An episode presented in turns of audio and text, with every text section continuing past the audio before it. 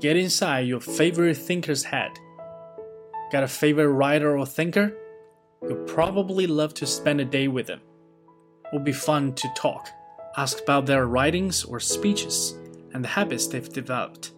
Few of us are so lucky. It's a rare opportunity without the right connections or network. Is there another way? How would you get into their head and really understand what they were thinking and perceiving? There's this guy, Simon Morris, who has found a way to get into authors and thinkers' heads that you could even do today. What did he do? He rewrote a book. He retyped the whole thing from start to finish and then published it on his blog. Sound like a pretentious art project? Yes. Sound like a dumb? Yes. Did it work? Yes. Simon Morris probably know how the writer thought and wrote very well, better than his biographer or his closest friends, all because he rewrote the original and proofread it as well. Here's how Morris described it. Not only do I type it up word for word each day, but I proofread each page, checking for mistakes before posting it on blog. So each page is being retyped and read several times.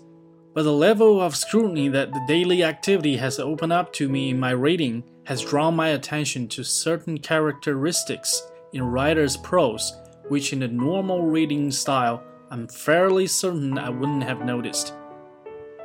Rewriting the book word for word helped Simon Morris go beyond normal intake into an elite state of comprehension. His attention was heightened. His critical thinking skills improved what can we learn from rewriting? Number one, enhanced creativity.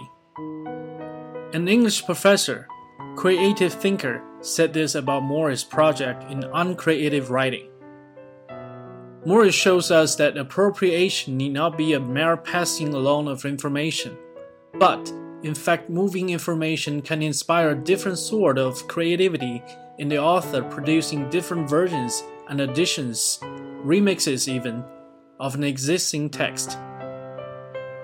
The professor was interested in the artistic repercussion of her project, especially relevant in the age of remixes, samplings, and artistic innovation. I've also written before how this is a great way to jumpstart your own creativity or your writing project. Number two, more memorable than highlighting or note taking. Highlighting for me in ebooks or underlining in print books is almost second nature, especially when it's instructional or business related. But unless I flip through those pages again, it's kind of a wash. Maybe I'll just save it on Evernote or Google Keep or repost it on Twitter. But then it's a drop in the flood of messages. Number 3. Inhabit key messages rather than tossing them off because how much I read and take in these days is becoming more and more important for me to remember, not just to refer back to something. This rewriting method lets you do it. For me, it could mean a verse from the Bible or a key passage from a book.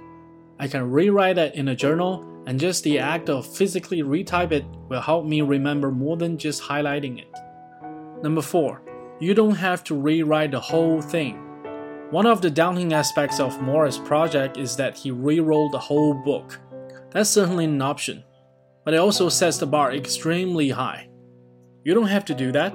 You could only rewrite a section or several sections that you find inspirational, amazing, or admirable. There's not a hard and fast rule to this. This method is meant to help you get to know your favorite thinkers and artists better, and to actually use the thoughts they put into the world. Don't make it too hard. Make it useful. What's up, guys? Thank you for listening. This is Sean speaking. Welcome back to Daily Blah. 今天这一篇文章读过之后呢，我自己也感觉深受启发啊！没想到把别人的著作重新抄一遍会有这么大的帮助。其实这也从另外一个侧面说明勤劳的重要性。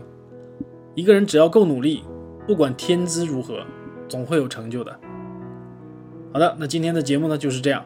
如果你喜欢我的节目呢，记得订阅哦。如果有任何问题，也欢迎你留言，我会为你解答的。哦，对了，记得关注我的微博和微信哦，直接搜索连写的 D A I L Y B L A H 就可以找到我了。连写，没有空格哦。I'll see you next time.